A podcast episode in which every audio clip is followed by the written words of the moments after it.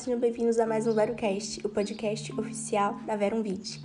Em 1992, o FDA, a Anvisa dos Estados Unidos, estabeleceu uma maneira para aprovar de forma rápida medicamentos novos. Desde então, quase metade dos 253 medicamentos autorizados não foram confirmados como clinicamente eficazes, segundo a investigação do British Medical Journal. Destes 112 medicamentos aprovados nos últimos 28 anos, 24 estão no mercado há mais de 5 anos e alguns há mais de duas décadas, muitas vezes com um preço bem salgado.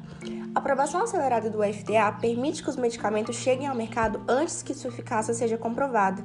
Como parte desta aprovação, no entanto, o fabricante deve conduzir estudos pós-aprovação, conhecidos como ensaios confirmatórios de fase 4, para verificar o benefício clínico previsto. Se esses ensaios não mostrarem nenhum benefício, a aprovação do medicamento pode ser cancelada. Uma análise mais profunda dos dados do FDA mostra que apenas 16 fármacos comprovados por meio da via rápida foram retirados. A maioria deles demonstrou falta de eficácia, mas, em alguns casos, os testes confirmatórios nunca foram realizados. O Celecoxib e Celebrex da Pfizer, que recebeu aprovação acelerada em 1999 para o tratamento da polipose adenomatosa familiar, estava no mercado por 12 anos antes que a FDA finalmente pedisse à Pfizer para retirá-lo voluntariamente para essa indicação, porque os testes de eficácia nunca foram realizados. Entre os mais novos fármacos aprovados e sem comprovação científica está o aducanumab, que custa apenas 56 mil dólares o tratamento anual para Alzheimer. Nem tudo é sobre ciência, ainda mais em uma pandemia com milhões de potenciais clientes.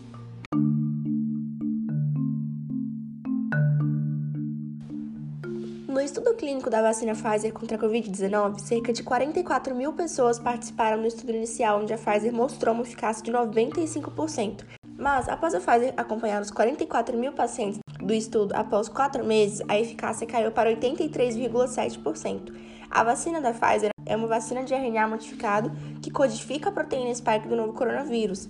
Esse RNA é transportado por nanopartículas lipídicas e estimula a produção de proteínas spikes no organismo humano, gerando a imunidade nos receptores, principalmente IgG e anticorpos neutralizantes. Os dados de eficácia de 95% da Pfizer foram analisados somente após dois meses da vacinação, mas não haviam estudos acompanhando os mesmos pacientes por mais tempo. Para acompanhar essas 44 mil pessoas, esse estudo foi feito. Eficácia da vacina contra a Covid-19 foi de 91% em até seis meses de acompanhamento entre os participantes avaliáveis, independentemente de infecção prévia.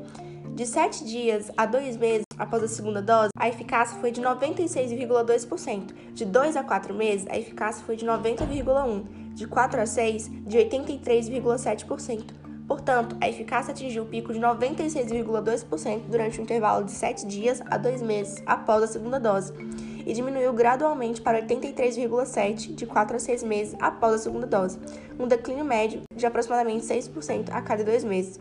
Mesmo assim, a Pfizer afirmou que a eficácia contra a Covid-19 grave foi de 97% neste tempo e sem preocupações graves quanto à segurança da vacina.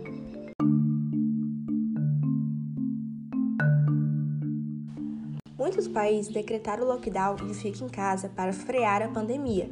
O Fundo Monetário Internacional, o FMI, estima que 95 milhões de pessoas foram empurradas para a extrema pobreza durante a pandemia no ano de 2020, e os números só estão aumentando.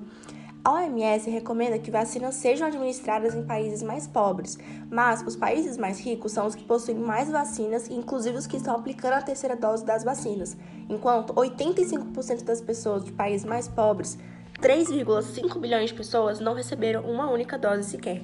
A pandemia da Covid escancara a cada dia a pandemia da desigualdade, onde pobres morrem mais, possuem menos vacinas e sofrem com o lockdown.